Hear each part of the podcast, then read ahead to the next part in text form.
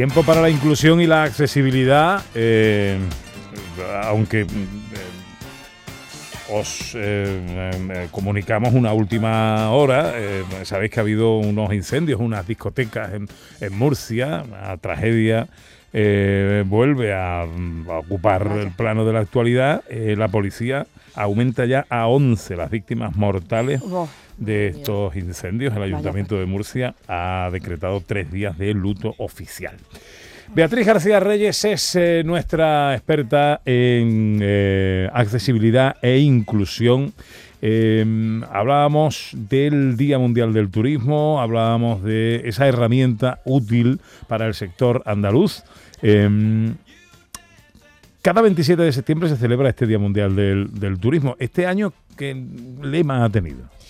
Eh, mira, Pepe, lo primero que tenemos que decir es que el turismo es un pilar muy importante de nuestra economía, pero también es una poderosa fuerza de, progreso. Y, lo tenemos que cuidarlo, ¿no? Tenemos que cuidar tanto al sector turístico, pero también a, lo que son los destinos y a los residentes. O sea, tenemos que cuidarlo absolutamente todo. Entonces, este año el lema eh, del Día Mundial del Turismo es turismo e inversiones verdes. Y con este eslogan, ¿qué es lo que se pretende? Pues redefinir eh, cómo debemos invertir en el sector para crear un futuro más sostenible para las personas, para el planeta y para la prosperidad. Nosotros que seguimos apostando por poner en centro a, todas las personas, independientemente de, sus capacidades, creemos que podremos conseguir un futuro más sostenible para las personas si le damos a los trabajadores del sector turístico una formación de calidad porque es que ellos son la base del turismo, la base del sector. Entonces, necesitamos que el trabajador del sector turístico no sea un trabajador de paso, porque sea que no encuentre otro empleo, sino que necesitamos que quieran formar parte del turismo. Eh, una vez escuché en una conferencia a José Ignacio Rojas del grupo hostelero de la raza decir que el problema que tenían en la hostelería no era ni los turnos del trabajo ni los sueldos, él decía que el verdadero problema de la hostelería es que a los trabajadores no les gusta lo que hacen.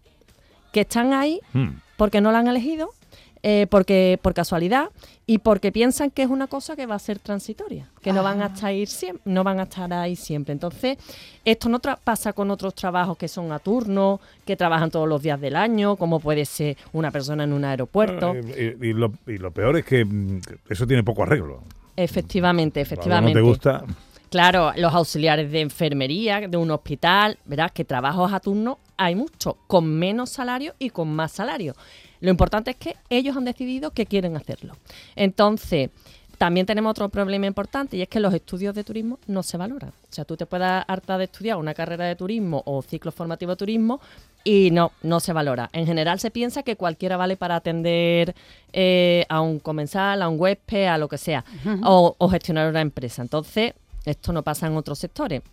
Entonces, para finalizar el Día del, Turismo tenemos que defender y poner en valor al verdadero trabajador del turismo porque según el Consejo Mundial de Viajes y Turismo es un sector que se prevé que este año 2023 contribuya con 194.000 millones de euros al Producto Interior Bruto. No está nada mal. De España, lo que representa el 14,6% de la economía nacional y el 14,4% de los puestos de trabajo de nuestro país. Bueno, hoy vienes, ya nos has anticipado, hablarnos de una guía de accesibilidad para este sector, para el sector turístico. Eh, ¿Qué es el turismo accesible o inclusivo? Pues mira, para, para empezar tenemos que decir que son dos conceptos distintos.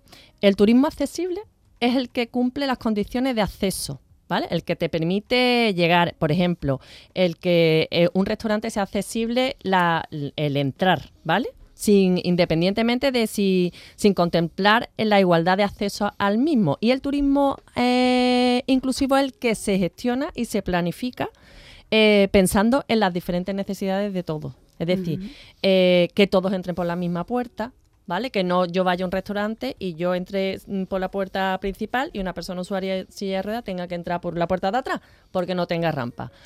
Entonces, que pienses desde el principio que tú le das el servicio hasta el final que todos entren o disfruten en las mismas condiciones. Aunque sí que hay que matizar que para que el turismo sea inclusivo tiene que ser accesible, o sea, Claro. todas las partes tienen que ser accesibles. Claro. Eh, ¿Cuál es el objetivo de la guía esta que habéis elaborado desde Everyone Consultores para la Consejería de Turismo, Cultura y Deporte de la Junta? Pues mira, esta guía pretende tres cosas. Primero, dejar claro la importancia que tiene eh, hacer turismo inclusivo y accesible para la igualdad de oportunidades de todas las personas. Después, mejorar la calidad turística de, los servicios, porque lo accesible es siempre más seguro, más cómodo, se comprende mucho mejor y llega a todas las personas.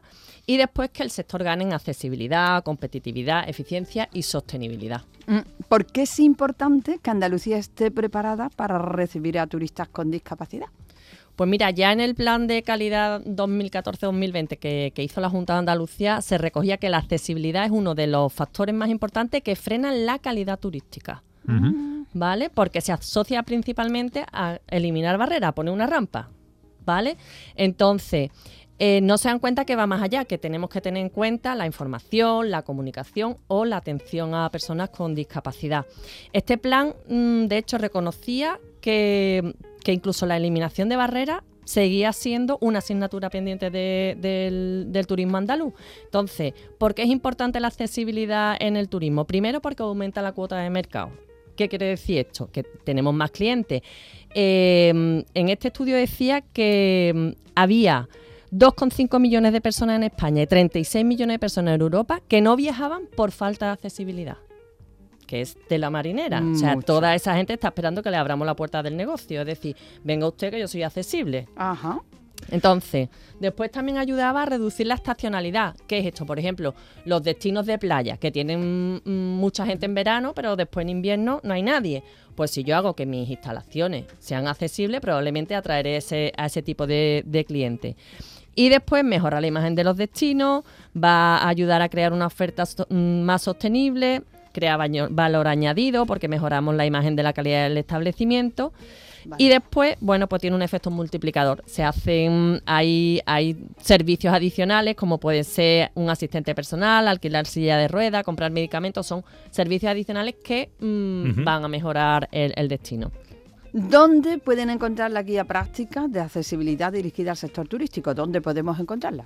Pues mira, eh, podéis ir a la web de la Consejería de Turismo, eh, en el de, bueno, se la llama Turismo, eh, Cultura y Deporte de la Junta de Andalucía, en el apartado de Calidad e Innovación Turística. O si no, ponen más fácil en, Google Guía Práctica de Accesibilidad dirigida al sector turístico y ya está. No puedo creer que es verdad. Y para ampliar toda la información de tanto cuanto hablamos aquí de accesibilidad e inclusión, ¿dónde hay que acudir? Pues en las redes sociales de Everyone Consultores o en mi Twitter personal, arroba BGD. Hoy es que no tengo tiempo para la sintonía.